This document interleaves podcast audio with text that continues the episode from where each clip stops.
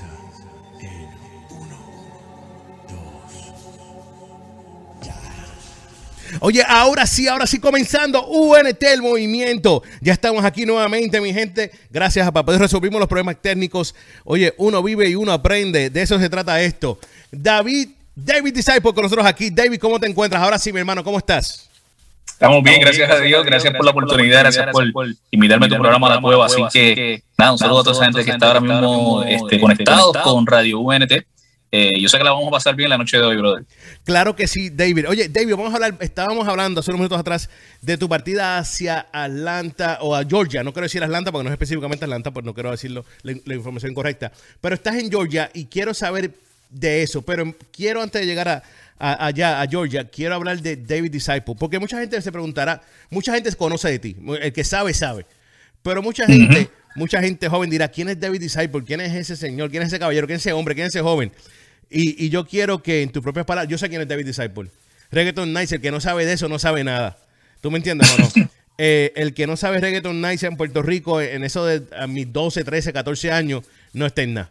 ¿Ah? En la realidad. Y quiero hablar un poco de ese David Disciple.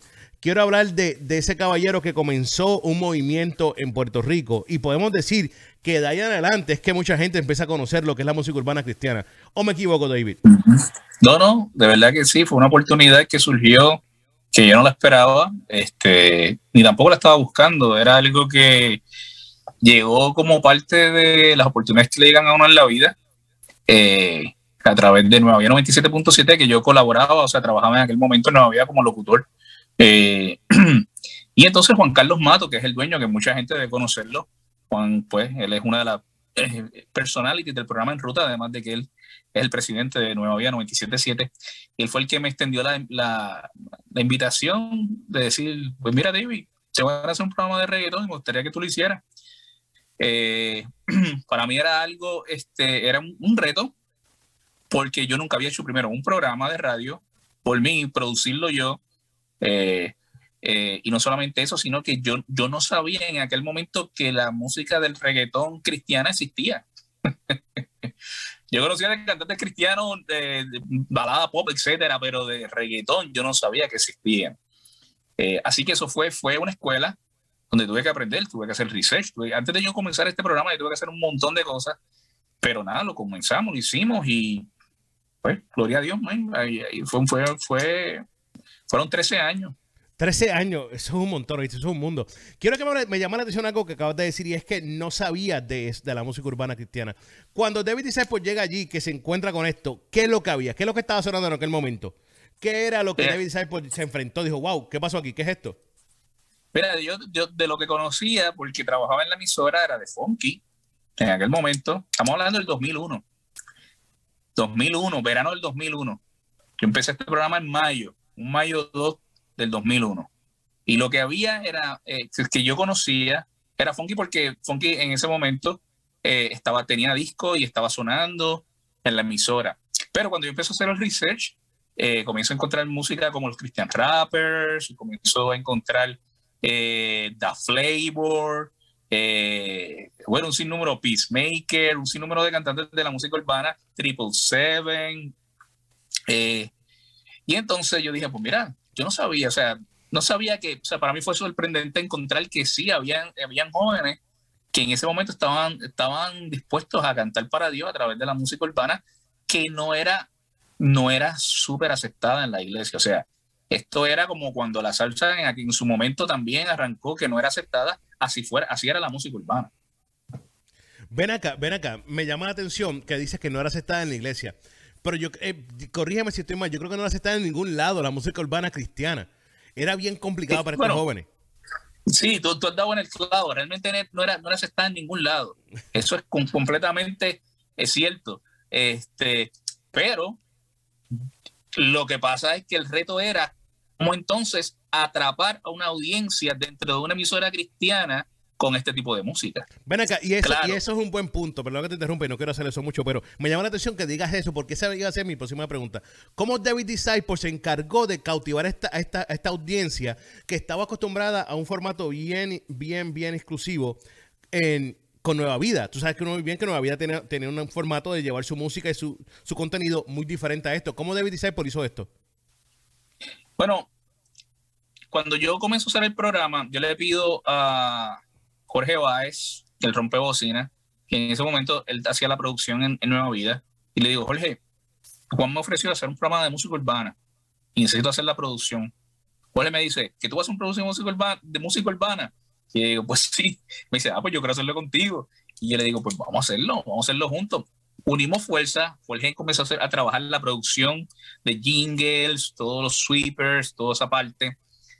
Y una de las cosas que nosotros enfocamos a través de todo esto era que cada vez que saliera un sweeper, que cada vez que saliera eh, un bumper, cada vez que saliera algo del programa, involucrar el concepto de la familia. Así que una de las cosas que yo empecé a trabajar era, si yo logro que los padres me escuchen, los hijos me van a escuchar. Si yo logro que los papás pongan la música o el programa en el carro, los hijos me van a escuchar. Y de por sí ya los hijos estaban contagiados con la música y como era un tabú, era como un, un poquito un acto de rebeldía. Yo voy a escuchar reggaetón cristiano. como para escucharlo escondido. Pues mira, qué bueno.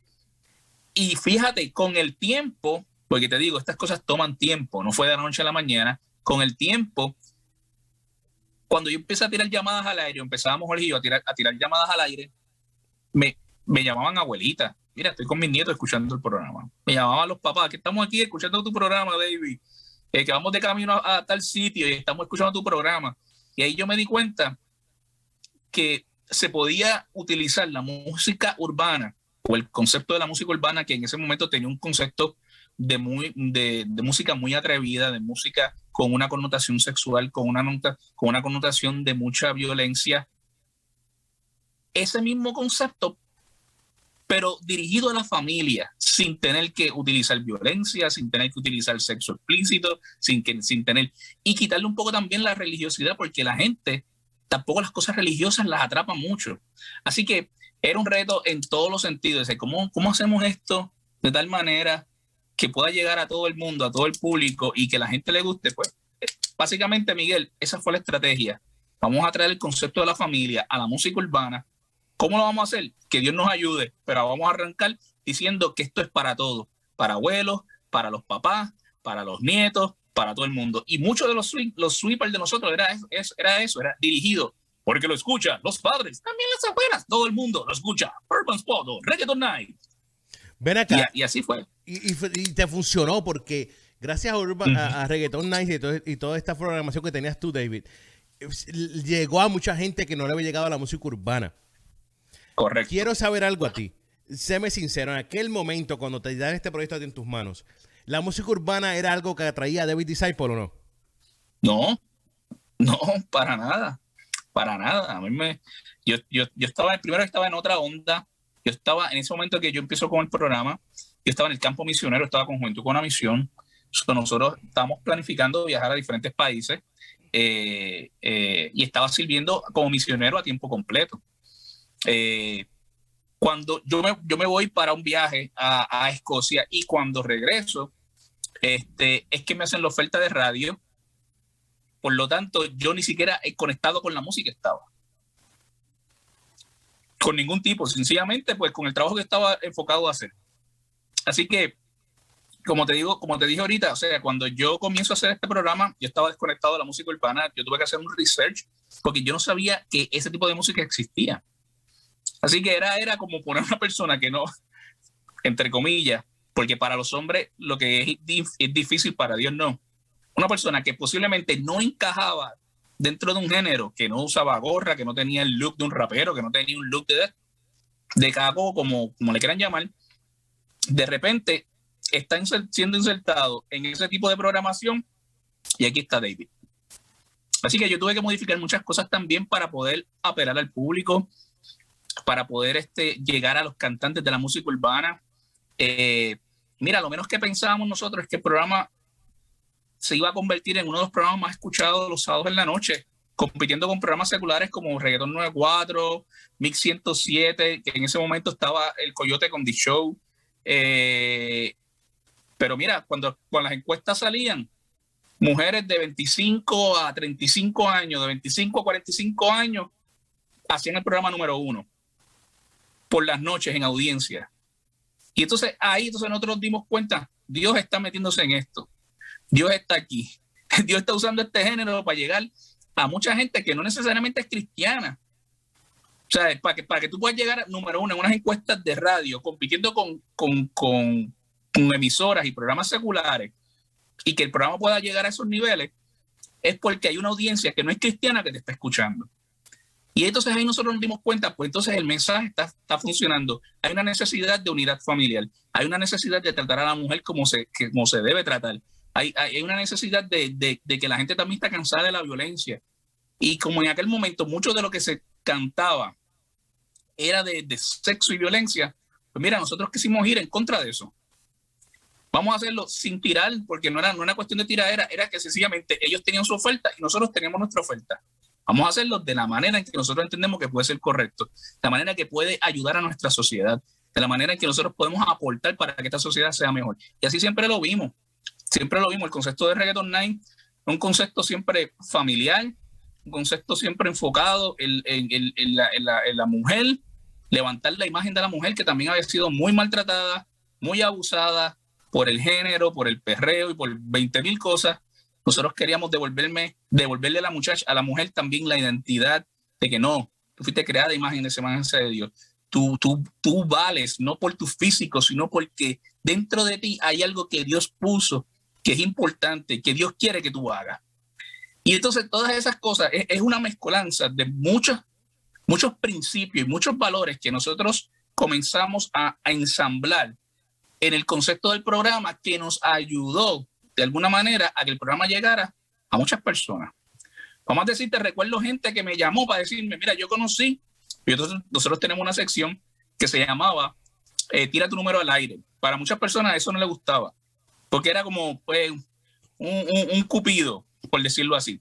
Pero hubo gente que me llamó, que me dijo, mira, yo conocí a mi esposa a través de tu programa. Yo conocí a mi esposo a través de, de tu programa y hoy en día somos pastores. Como un programa de música urbana une a dos personas que no se conocen y después se hacen pastores y dirigen iglesias?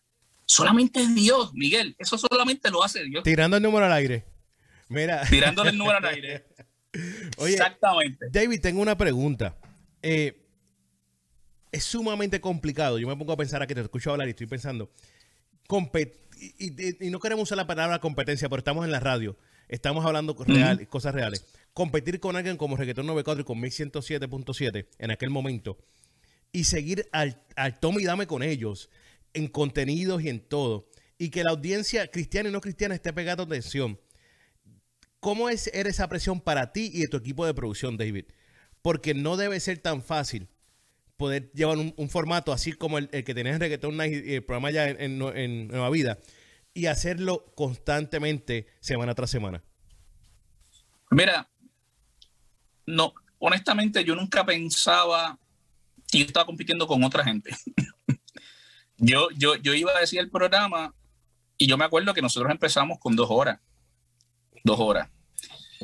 Eh, después de tres años, nosotros hicimos nuestro primer concierto de, de Reggaeton Night, que fue en un parquecito que había de machinas en, en Montelledra, que se llamaba el M&M Amusement Park. Yo recuerdo esa noche nosotros hicimos, eh, hicimos la actividad y yo dije, déjame, déjame hacer un seleccionado de cantantes. Yo sé que esa noche nosotros llevamos como 12 o 13 cantantes de música urbana.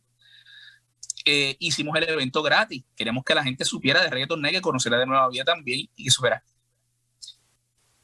Llegó tanta gente, había miles y miles y miles de personas se dieron cita allí que nosotros nos dimos cuenta que nosotros realmente nuestra competencia no, nosotros no estamos compitiendo con nadie. O sea, yo no, yo no me sentía con presión de nada. Yo, yo sentía que, que Dios había puesto en nuestras manos la oportunidad de llevar, de llevar el mensaje que Él quería que nosotros lleváramos y que no había necesidad de competir con nadie.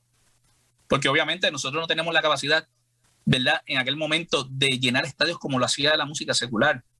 Pero sorprendentemente esa noche el presidente de Nueva Vida fue al concierto que no, no estaba dentro de sus planes, pero él fue.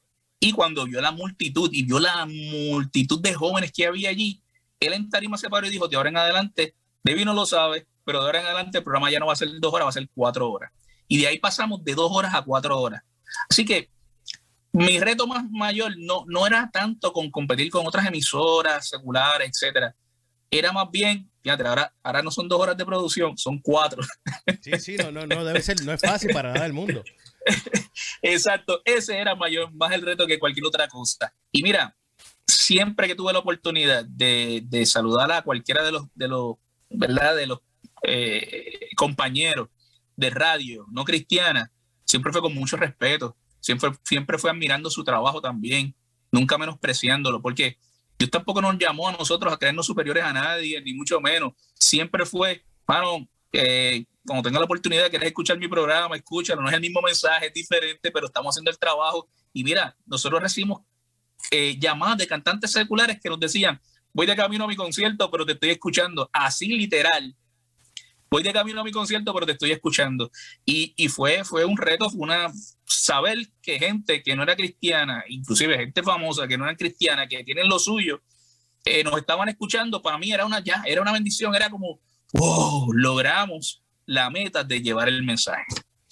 Qué duro. David, tengo una pregunta. ¿Cuánto duró esto? ¿Cuánto duró este, estas cuatro horas en Reggaeton Nights allá en Nueva Vida? En Nueva Vida estado, eh, duró varios años largo, duró como, yo diría, de los 13 años que nosotros tuvimos, los 13 años que tuve el programa, duró aproximadamente como 7 o 8 de esos, de esos 13 años. Wow, increíble. Ven acá. Y no solamente eso, Juan me daba, Juan me daba hasta la, me daba 4 hasta las 12 y a veces yo extendía el programa hasta la 1 de la mañana porque aún a la 1 de la mañana todavía la gente estaba llamando porque quería seguir escuchando música. Increíble. Ven acá, te estás 13 años allá en Nueva Vida con este programa. ¿Qué, ¿Qué, tú me dices que fue lo que lo positivo que le sacó David Disciple a estos 13 años allá? ¿Y qué puede haber sido lo negativo que le sacó David Disciple a esto? Mira, cuando tienes cosas como estas en las manos, primero es una responsabilidad. Y yo creo que la gente piensa que a veces estas cosas llegan así, eh, como te digo, este, de paracaídas, y no, o sea, se requiere de perseverancia. Por montones de veces pasó por mi mente, yo voy a seguir haciendo esto y no voy a seguir llegando hasta las 12 de la noche. Yo tengo esposa, yo tengo hijos, porque yo tengo que estar hasta la 1 de la mañana. Pero el saber que Dios lo puso porque a Dios le interesa a la gente, a Dios le interesa al, el, que está perdido. Mira, yo, yo a veces extendía la hora, yo se supone que acabara a las 12 de la medianoche, y a veces yo extendía el programa hasta la 1 de la mañana. Porque a la 1 de la mañana, pues tú tienes, tú, la gente sigue en el Parizón, especialmente de sábado para domingo, la gente sigue en San Juan, la gente sigue en las discotecas, la gente sigue, pues, la gente sale, pone la radio y a veces están escuchando y pueden escuchar una palabra en ese momento que puede cambiar su vida. Y yo recuerdo de las cosas positivas, gente que llamó con intento de suicidio diciendo, yo necesito una oración porque me voy a suicidar, porque ya yo no puedo con mi vida, ya no puedo con la frustración, ya no puedo, yo me voy a quitar la vida porque mi esposa me dejó, o mi, o mi, esas son las cosas que se dan tras bastidores que tú no las dices porque no tienes la oportunidad o porque la gente no le las pregunta, etcétera, pero suceden. y entonces, yo, yo, yo, decía, mira, si, si, si, si yo tengo que sacrificar un poco mi familia, que no lo quisiera hacer, pero por llevarle la palabra a alguien que lo necesita, mira, lo, lo, lo más espectacular de todo es que mi esposa me, todo el tiempo estuvo ahí conmigo. Mi esposa, después que, después que nosotros nos casamos, que yo la conocí a través del programa, después que nos casamos. Tirando el número al aire, tirando el número al aire.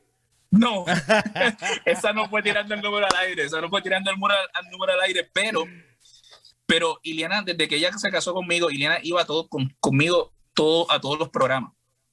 A, a, todos los programas. Mi esposa estaba conmigo siempre, dándome apoyo, estando ahí conmigo.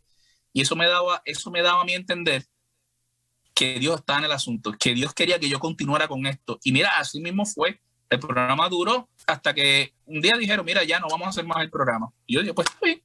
Que llegó el momento de yo cogerme el break y descansar. Porque llegó un momento que estaba cansado ya. 13 años todos los sábados sin fallar. Fue, fue, fue, fue fuerte. Se sacrifican algunas cosas. Si tú me preguntas por lo negativo, pues mira, sí se sacrifica tiempo.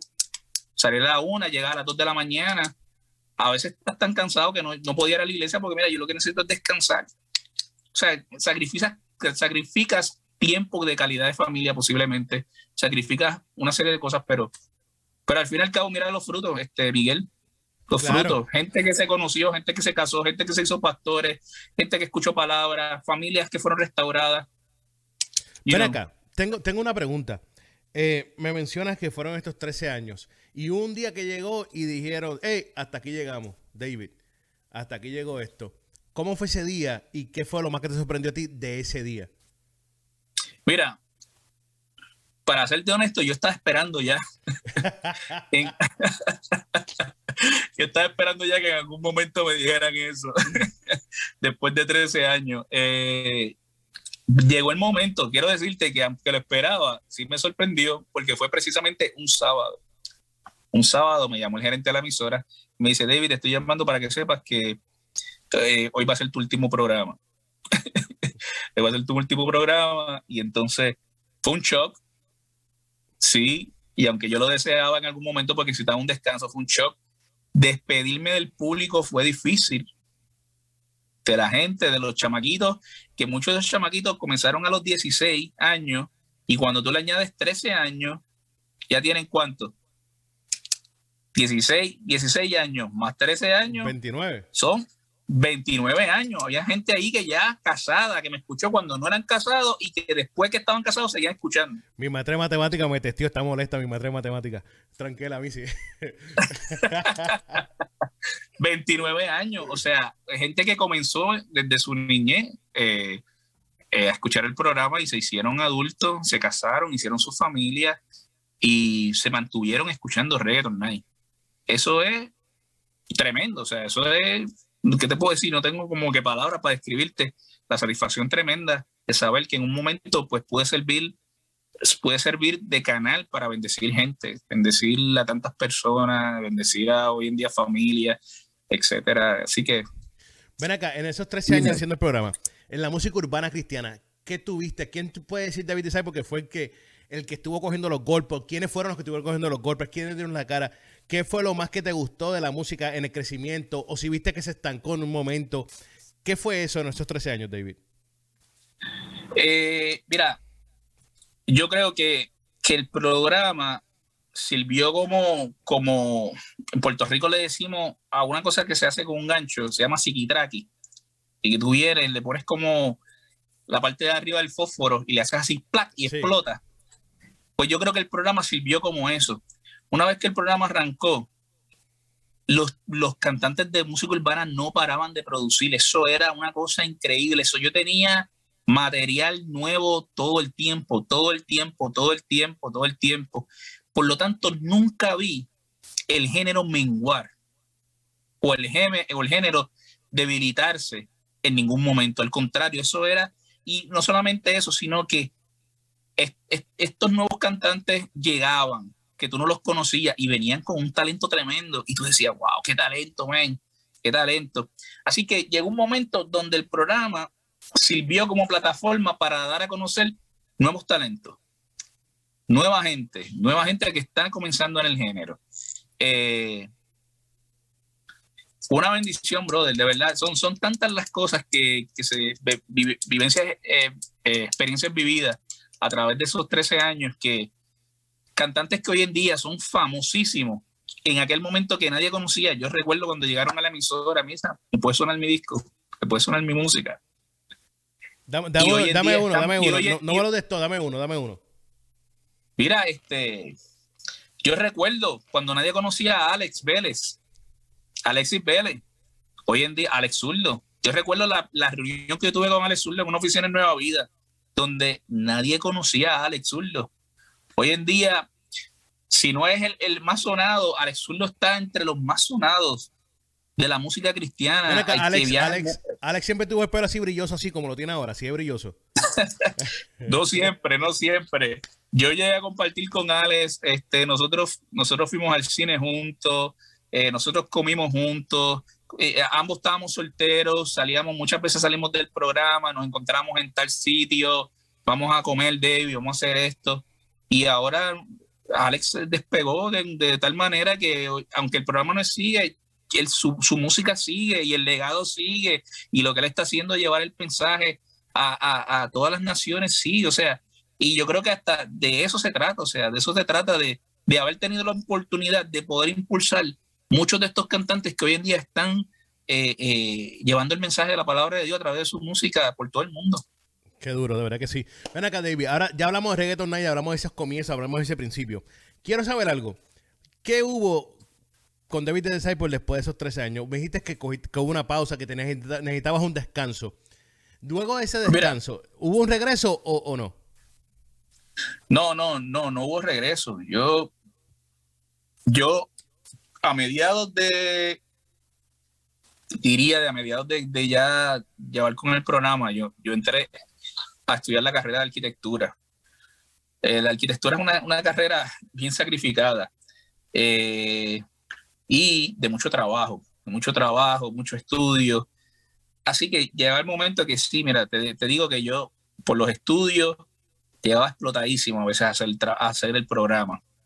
Eh, así que una vez que se acaba el programa, yo sigo con la carrera con la que estudié, o sea, con la carrera con, de la cual me un profesional, que es la arquitectura, me hice arquitecto, y en eso es lo que he estado trabajando después del programa, o sea, eso, es, esa ha sido mi, mi, ¿verdad?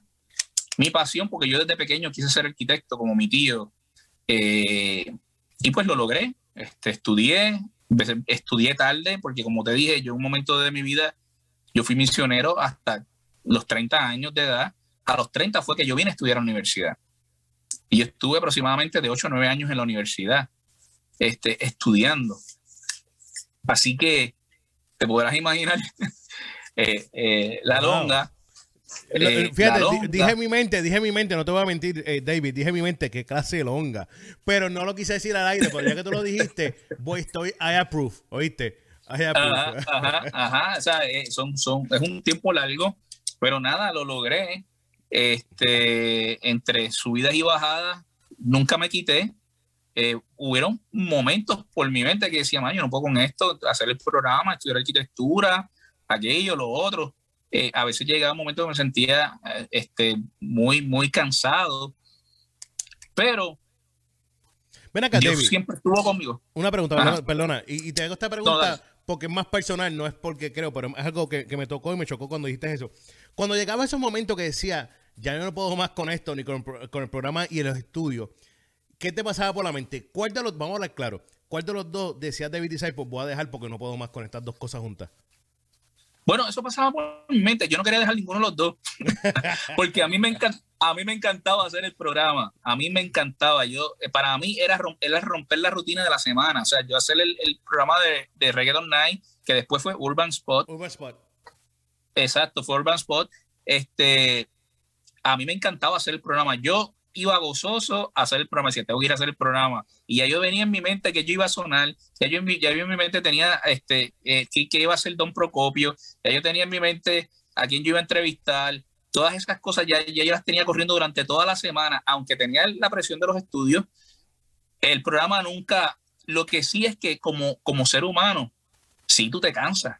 Y viene el pensamiento de decir, si dejo algo que dejo, pues mira, la verdad es que tú llegas a la conclusión, no puedo dejar ninguno de los dos, porque los dos te apasionan. Y porque uno, más bien, es donde Dios te puso. Y tú no quieres dejar ese spot que Dios, en el cual Dios te puso. Así que, nada, yo, o yo acepté el reto y como te digo, yo acabé el programa el día que me dijeron, se acabó David. Porque si no me hubiesen dicho eso, posiblemente todavía estuviera haciendo el programa. Ven acá, entonces tomas esto, estás en tu carrera de arquitecto, estás trabajando en esto. Eh, ¿Cómo te fue eso? ¿Extrañaste la radio? ¿Extrañaste los programas? ¿La música urbana la seguiste como estabas trabajándola antes o te despegaste de ella un poco de igual manera? ¿Qué pasó en la vida de David Disciple en ese tiempo? Yo me despegué, yo me despegué por completo, me enfoqué en los estudios, me enfoqué en la carrera eh, y mi enfoque, mi esfuerzo entonces fue, ok, ahora es esto esta es mi profesión y yo me voy a dedicar a, echar para adelante porque yo necesito echar para adelante a mi esposa, a mis hijos, a mi familia. yo me desconecté, te soy sincero, me desconecté de la, del mundo urbano, de la música urbana cristiana y me enfoqué en lo que yo tenía que estar enfocado en ese momento, que era hacerme, hacerme profesional, etcétera. Este, y hasta el sol de hoy, ahora mismo estoy en Georgia, en esos trabajos, de eso vivo, arquitecto. Eh, cuando llego acá, a Georgia, eh, surge, surge la oportunidad de trabajar en radio, sí, en, más, en más, 100, más 107.9, eh, en la emisora de Nelson, de Nelson Rodríguez. Eh, y volver a la radio fue algo bueno. Tuve un año colaborando con Nelson en más, este, lo cual siempre estoy agradecido por la oportunidad. Este, y aunque no era música urbana, era, era programación regular, era locución básica, que era lo que yo empecé a hacer en Nueva Vida. Este, fue una buena experiencia volverlo otra vez a sentir el micrófono, a sentir la consola, a sentir eh, la visita de gente, poder entrevistar. Eso, eso fue una experiencia súper chévere durante ese año. ¿Y qué pasó ahí? ¿Nuevamente la, carrera profesional o, o, se... Sí, la carrera profesional nuevamente eh, juega un papel importante, pues obviamente llega el COVID, eh, eh, las cosas empiezan a, cerrarse por mucho, por mucho lado, etcétera. So, tuve que tomar decisiones radicales y yo empecé en un trabajo nuevo exactamente cuando el COVID llega.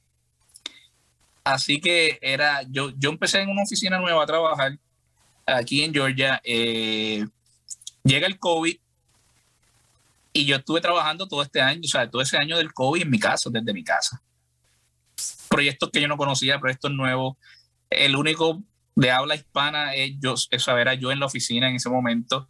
Eh, digo, y sigo siendo, este, más nadie habla español, so, tratar de comunicarse, tratar de transmitir ideas, ha sido, ha sido un proceso también donde yo he tenido que poner mi mente en eso para poder, para poder salir hacia adelante. Claro, claro. Ven acá, entonces te despegas de, lo que era la radio, estuviste un tiempito en más, pero hoy vamos a hablar de lo que pasó los otros días. Yo estoy así en las redes, dando scrolling, no estaba tan activo en las redes porque estaba enfermo, estaba en cosas de mudanza y todo esto, pero de momento veo que sale David Disciple hablando ahí en un video que se aproxima a algo. Algo nuevo, esto, pendiente, suscríbete a mi canal de YouTube quiero que me hable de este proyecto y cómo nace esta idea y, esto en tu, eh, cómo nace esto. Háblame de esto, David. Porque me llama la atención que después de tanto tiempo, después de tanto tiempo, eh, que vuelvas para atrás con esto. ¿Tú me entiendes o no? Y quiero que la gente sepa, porque si vamos a hablar con alguien que sabe de, o, le dio mucho, o le dio demasiado lo que es la música urbana cristiana, fue David Disciple en aquel, en aquel momento, en los 2000, pensando en los 2000 y que, tiene conocimiento y sabe lo que está haciendo es él. Quiero saber qué se aproxima y qué es ese proyecto que tienes en mente. Háblame de eso un poco. Háblanos de eso. bueno, sí, mira, eh, hace, hace, hace tiempo, hace tiempo yo he estado recibiendo como gente que me ha estado diciendo, David, ¿por qué no haces algo? David, ¿por qué no vuelve? David, pero ¿por qué no, no hacemos algo? Este, el género necesita. No es, por nada, no es por nada, pero en cinco años ya yo le he tirado tres veces a David Disciple. Tres, veces le he tirado a David Disciple en cinco años. Eh, pero y fíjate, y siempre, siempre es bien bueno porque siempre me da la misma respuesta. Sé que no me está mintiendo entonces. Cuando me da la misma respuesta concreta y exacta, oye, es la verdad entonces. Ah, entonces yo sé que, es cierto, me lo imagino. Cuéntame. Sí, sí, he recibido gente que me ha dicho, mira, vamos a hacer algo, gente de esto, y siempre, y yo pues me he querido mantener alejado porque me he querido mantener enfocado en lo que, ¿verdad? En, mi carrera, etcétera. Eh, y porque para esto se requiere tiempo, ¿verdad? Estas cosas requieren tiempo, prepararlas, construirlas, ¿no es? Tú quieres hacer algo que a la gente realmente le cautive, que le llegue al corazón, etcétera. Bueno, fue, fue tanta la insistencia de una persona eh, que me decía, mira, vamos a hacer algo, de verdad, vamos a hacer algo que cuando la persona me plantea la idea, yo me quedo pensando y la visualizo y digo, wow. para que sepa, la idea no viene de mí originalmente.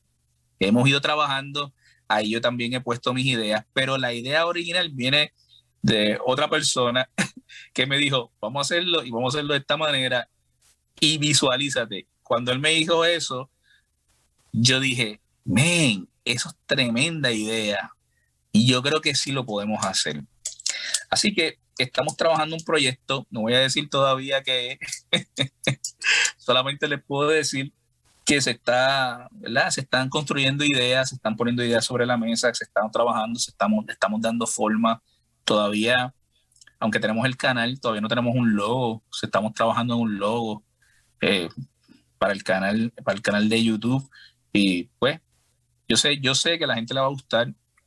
Eh, yo mismo lo voy a disfrutar. Este, y debido a que es como un canal de YouTube, donde lo vamos a, ¿verdad? Lo vamos a mostrar lo que vamos a estar haciendo, pues te quitas un poco también la presión de que tiene que ser todos los sábados, que ya no es la rutina de todos los sábados, sino que dentro de los tiempos que tienes, pues puedes trabajarlo sin descuidar la familia, sin descuidar este, otras cosas. Así que yo creo que a la gente le va a gustar, yo creo que yo lo estoy disfrutando el proceso.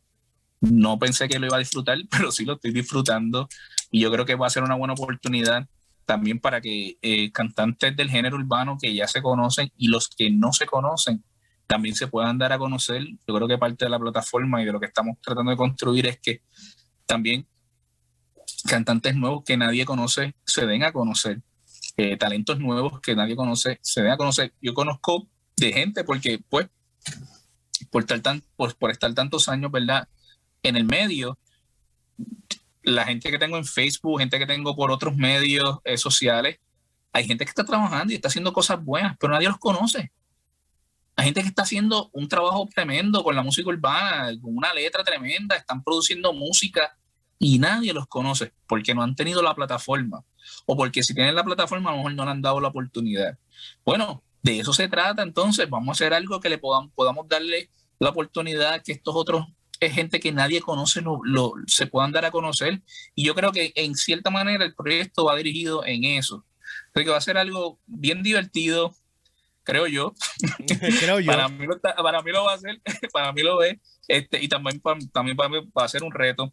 Así que, nada, vamos a ver qué va a pasar con eso. Ven acá, ven acá. Me, llama la atención y, ya esto. ¿Tienes una idea más o menos para cuándo va a comenzar esto? ¿Cuándo tienes el proyecto en mente? ¿Cuándo tú crees que arrancas, arrancas con esto? Mira, mira, todo depende, todo depende. Ahora mismo con, con el clima que estamos, tenemos ahora del frío, está un poco difícil. Eh, eh, pero está frío. Lo que puedo decir es que va a salir este año. Va a salir este año. Después esperamos salir, sacarlo en este año. Este, y solamente contamos con la ayuda de Dios, ¿verdad? Que Dios nos ayude en este proceso. Te puedo decir que, te puedo decir de los productores, los productores de, de, lo que, los productores que están detrás de esto son Obed y Samali, este, tú, tú los conoces bien a ellos. Obed era arquitecto y Samali. Samali, me cae bien, buena señora, buena mujer. Obed me cae un poco pesado, ¿viste? El tipo. Ah, tipo arrogante, bro, de verdad que sí.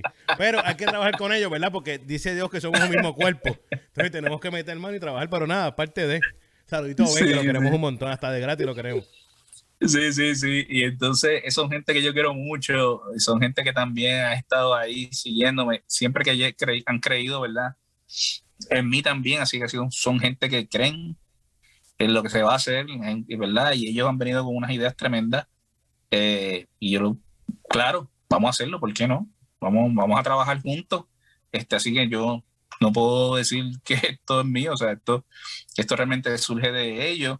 Este, y yo voy a colaborar con este trabajo que yo creo que va a ser una bendición este, para mucha gente la gente va a ser bendecida. Seguimos con el concepto de la familia, de que todo el mundo debe, tiene, todo el mundo debe, debe involucrarse, la familia debe involucrarse en este tipo de cosas para que realmente sea efectiva, para que los principios se apliquen en todas las áreas. Y así va a ser. Yo sé, yo sé que así va a ser. Así que, nada. Ven acá, me llama puede ser que, venga, puede ser, puede ser algo de radio, puede ser algo, una mezcla. Eh, estamos trabajando en eso. Así que por eso no te puedo dar una, una contestación concreta de lo que queremos hacer en el proyecto, pero yo sé que lo que hemos planteado hasta ahora va a ser nuevo. Yo voy a tener una sección particular este, que yo creo que va a ser también medio evangelística y va a ser para atacar, para atacar ¿verdad? Este, muchas de las deficiencias que nosotros tenemos en nuestra vida cristiana y cómo llevar nuestra vida cristiana a la vida práctica. Yo creo que ese ha sido el reto de los cristianos hoy en día. Levantamos las manos, vamos a la iglesia, decimos muchas cosas lindas, pero en la hora de la práctica ¿qué pasa? Ahí, ahí, es, donde, ahí es donde fallamos, ¿verdad? Eh, y eso es tras traducir la, la, espiritualidad a la parte práctica, se nos hace tan difícil y, nos convertimos en gente religiosa cuando no debe ser, o sea, es tan simple que tú poder desjanguear con una persona sin, sin, sin necesariamente entrar en, en, en, en gloria a Dios, aleluya, cuestiones y demás, de ser normal y simplemente vivir por principios y ser luz por la manera en cómo tomas decisiones, por la manera en cómo piensas, por la manera en cómo tú defiendes tus principios, tus valores, por el respeto, porque tú respetas. Entonces, todas esas cosas que son tan importantes y que muchas veces se nos van porque todo lo queremos espiritualizar. Qué duro. Me, llama la atención porque veo, veo a un David Disciple que, que, tiene una manera diferente de ver las cosas, de, en tanto tiempo, obvio, pero de igual manera sigue, sigue con, su, con su mentalidad concreta de, de la familia de enfocarse en la familia. Eso no ha cambiado desde Nueva Vida hasta ahora. Sigues teniendo en mente que el punto clave aquí es llegarle a la familia. A David. Correcto. ¿Y, sabes por qué, eh, Miguel? Porque yo vengo de una familia disfuncional. Porque yo vengo de una familia donde mis papás se divorciaron cuando tenía cinco años. Yo vengo de una familia donde mi mamá tuvo que echarle a tres varones para adelante ella sola. Porque mi papá se fue eh, con otra persona, nunca más volvió. Este, y mi mamá, cuando yo tenía la edad de seis años, ella tuvo, y yo soy el mayor de los tres, si te podrás imaginar que mi hermano segundo de tres y el pequeño Rey, que tú lo conoces bien a Rey, porque Rey ha colaborado contigo, este bebé. Y esa señora decir, yo no me voy a rendir, cuando por su mente pasó muchas veces tal vez suicidarse, quitarse la vida porque no podía con la presión, porque no podía con la carga, ella decidió echar hacia adelante. Y hoy en día por las decisiones que esa mujer tomó. Hoy en día yo estoy aquí porque yo pude haber sido, qué sé yo, o, o, haber sido, haber estado brincando de foster home en foster home, o, o sabrá Dios qué, o sea, pero esa señora decidió llevarnos a la iglesia, esa señora llegó mi madre, doña Mirna Meléndez, ella decidió echarnos para adelante, ella decidió, mira, no, yo voy a echar para adelante a mis hijos, no me igual, aunque sea sola, pero lo voy a hacer, lo hizo. Así que para mí, yo nunca tuve un concepto de familia completo porque siempre faltó, faltó la figura de un padre. Yo tuve que dejar de ser tal vez un joven normal o un niño normal porque yo tenía que ser como el protector de mis hermanos menores. El que tiene que cuidarlos, el que tiene que llevarlos a la escuela. Entonces mi mamá me, ponía la llave del, apartamento aquí en el cuello y me decía, lleva a tus hermanos a la escuela y tráelos en lo que yo me voy a trabajar y regreso. O sea, eso eso yo no lo, ¿sabes? Esa, esa, esa cuestión de padre, madre y hermano, eso yo no lo tuve. Así que cuando yo me caso, yo me caso y yo digo, yo no quiero repetir la historia de mi padre. Y para mí la, la, la, familia es importante porque si tú quieres una sociedad sana, uno de los pilares que tú tienes que cuidar es la familia. Si tú quieres una iglesia sana y saludable, uno de los pilares que tú tienes que cuidar es la familia porque la iglesia se compone de familias. Y por eso yo digo, si yo voy a hacer algo, sea reggaetón, sea salsa, sea lo que sea, Miguel, el enfoque, en mi caso, es la familia. ¿Por qué? Porque la familia es uno de esos pilares que va a sostener o que sostiene en esta tierra el reino de los cielos. Duro. Duro. Oye, David, ¿cómo podemos seguir? Y te quiero que la gente se vaya a suscribir a ese canal de YouTube, que te puedan seguir en Instagram de igual manera, para que estén pendientes para cuando se acerque el día y la fecha, ese nuevo ese programa, segmento, lo que tengan en mente. Quiero que la gente esté pendiente a eso, porque quiero que la gente disfrute de esta programación. Así que déjame saber cómo lo pueden hacer, cómo te pueden conseguir, David. Seguro que sí, mira, el, canal, el canal se llama DD Urbano TV. DD de David Disciple, Double D, Urbano TV. Seguimos con concepto urbano dirigido a la familia. Este, y la gente puede suscribirse al canal. El canal está en proceso de construcción. Este, pero nosotros tenemos nuestro Instagram de Urbano TV también, que tú puedes ir al Instagram y suscribirte. Tan pronto empezamos a poner cosas en el canal eh, y a subir eh, material en el canal, pues a través de Instagram lo vas a empezar a, a, a ¿verdad? Si te suscribes al Instagram, lo vas a empezar a, ver. Así que está eso, está desde Urbano TV, YouTube y está desde Urbano Instagram. Ya lo saben, oye, no vengan a decir, no, que no sabemos, no, que no sabíamos. Deja de excusa, busquen eso, síganlo, suscríbete, estén pendientes porque yo estoy seguro que lo que viene va a ser otra cosa. Así que pendientes a eso. David, muchas gracias, de verdad que sí, hermano. Buena cantante. Miguel, dímelo. Miguel, de verdad que yo estoy muy agradecido de ti, brother, y tengo que confesar, la gente no sabe. Que Miguel ha hecho muchos acercamientos a este servidor para trabajar con él y colaborar juntos en la música no, urbana. Oye, varias veces, pero... Varias veces. Y yo, y yo llegaba el momento que me sentía mal y decía, yo no sé cómo decirle que no, Iliana. A mi esposa le decía, yo no sé cómo decirle que no, porque él ha, él, él, ha venido donde mí y me, me da no decirle que no. Este, men, chico, brother, yo, es la primera vez que nosotros compartimos y he disfrutado este tiempo tanto contigo, brother que yo digo, ya, qué chévere, brother, haberle estado con Miguel, hablar con él. de eso se trata. no todo es sí, no todo es sí en esto, pero siempre cuando, se, cuando es un sí, se comparte y se pasa bien. ¿Ah? Claro, claro. Así que pendiente, gracias a ti, de verdad que sí. Tengo, tengo que decir algo, bueno, acá, en los cantantes de hoy en día, lo que está sucediendo en la música urbana hoy en día, si no voy a decir el favorito, porque después la gente se puede enojar, ¿sabes cómo es esto? Todavía hay gente todavía que se enoja. Si no es el, no es el favorito, pero ¿cuál es el más que suena en el playlist de David Disciple? ¿Cuál es ese cantante que más suena en el playlist de David Disciple? Claro, yo no sé, no tengo idea. y te voy a decir que no tengo idea porque yo tengo que volver a reconectarme con toda esta gente otra vez. vez. vamos, vete a la música urbana. En música general, ¿quién es ese que suena más en, la, en, el, en el playlist de Disciple? De David Disciple. ¿El más que suena? Sí. O lo más que suena o el más, la más que suena. ¿Quién es? Yo no, yo no escucho casi música, Miguel. Ah, pues. eso, es lo, eso, es lo, eso es lo más loco. Yo, yo, he estado en radio, yo he puesto música, yo he producido, pero yo no, yo no, yo no escucho casi música, brother. Pues pendiente que lo que vamos a estar hablando con David, toda la música que no escucha. ¿Oíste? No va a ponerse a activar, se activa, se pone a hacer el homework, se pone a hacer research. Tiene que hacer research de nuevo, ¿oíste? Métete allá a buscar research. Ponte ahí. Exactamente. Gracias a Google, porque en aquel tiempo Google no estaba tan activo, ahora Google está mucho mejor. Google te ayuda. Sí, sí, sí. Mi gente, esto fue La Cueva. No olviden, la semana que viene estamos de vuelta aquí, lunes, lunes en UNT El Movimiento. Oye, el lunes que viene tenemos el amigo de David Disciple, el que me cae súper mal a mí. Lo vamos a tener aquí. Esto es Over el Arquitecto. Va a estar convertido con nosotros aquí el próximo lunes a las 9 pm aquí en La Cueva. Así que no te despegues. Esto continúa. UNT, el movimiento. Búscalo ya. Ya está esto en YouTube.